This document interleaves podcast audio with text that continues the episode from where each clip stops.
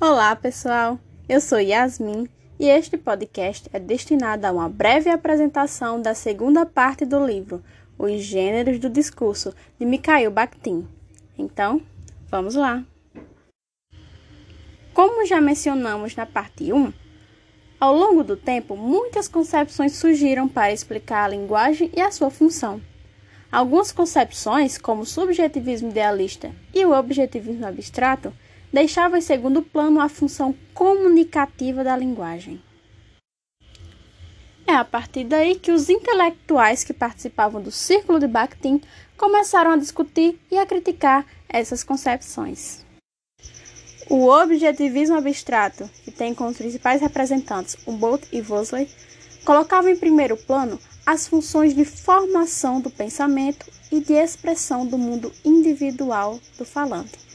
Segundo Bakhtin, aspas, a linguagem é considerada do ponto de vista do falante como que de um falante, sem a relação, necessária com os outros participantes da comunicação discursiva. Fecha aspas. Círculo de Bakhtin também tece críticas ao subjetivismo idealista, que temos como representante Saussure. As críticas do círculo estão relacionadas ao esquema falante, mensagem e ouvinte, em que o falante é ativo e o ouvinte é passivo na comunicação discursiva.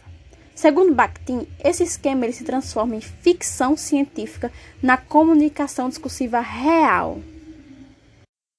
Essas críticas estão diretamente relacionadas com o conceito de compreensão ativamente responsiva que Bakhtin traz no livro Gênero do Discurso. Segundo Bakhtin, toda compreensão é prende resposta. É uma fase inicial preparatória da resposta.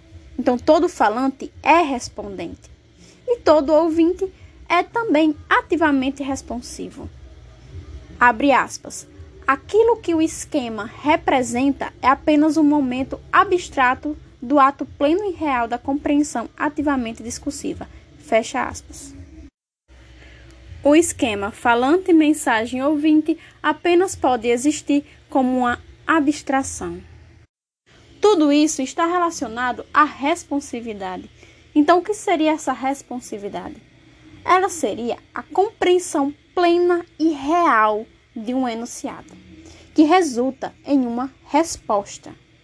Então, o falante, ele fala respondendo outros enunciados. E o ouvinte, ele sempre responde ativamente. Então, a resposta, ela pode se manifestar tanto em voz alta, como nas ações, ou permanecer silenciosa, ser interior ela tem efeito retardado. Então a resposta tanto pode ser imediata ou tardia, mas mais cedo ou tarde ela responde o que foi ouvido e ativamente entendido. Sempre que compreendemos um enunciado, nós o respondemos, mesmo que essa resposta ela não venha imediatamente e em voz alta.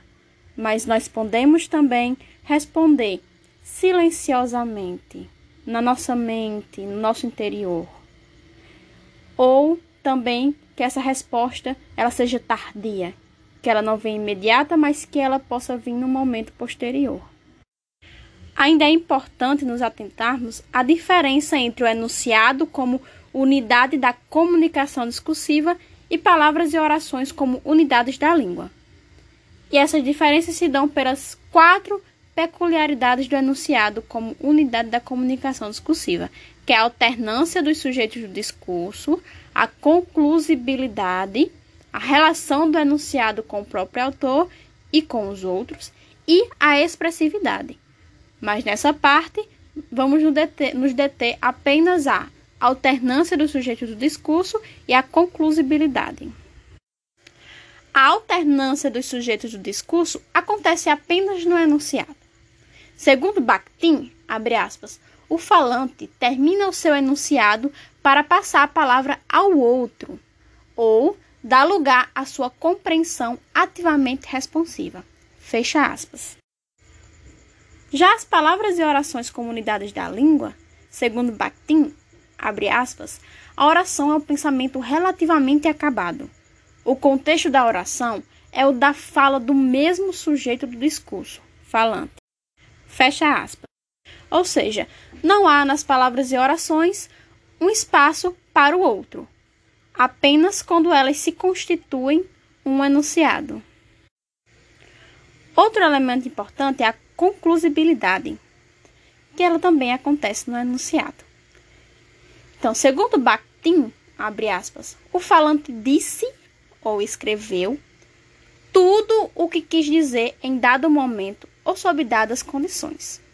Alguma conclusibilidade é necessária para que se possa responder ao enunciado. Fecha aspas. Já nas palavras e orações como unidades da língua, segundo Bakhtin, abre aspas, como a palavra, a oração tem conclusibilidade de significado e conclusibilidade de forma gramatical. Mas essa conclusibilidade é de índole abstrata e por isso mesmo tão precisa. É o acabamento do elemento, mas não o acabamento do conjunto. Chegamos ao fim do nosso podcast. Esta foi uma breve apresentação da segunda parte do livro, O Gênero do Discurso, de Mikhail Bakhtin. Te espero para continuar esse diálogo na parte 3. Obrigada pela atenção e até logo!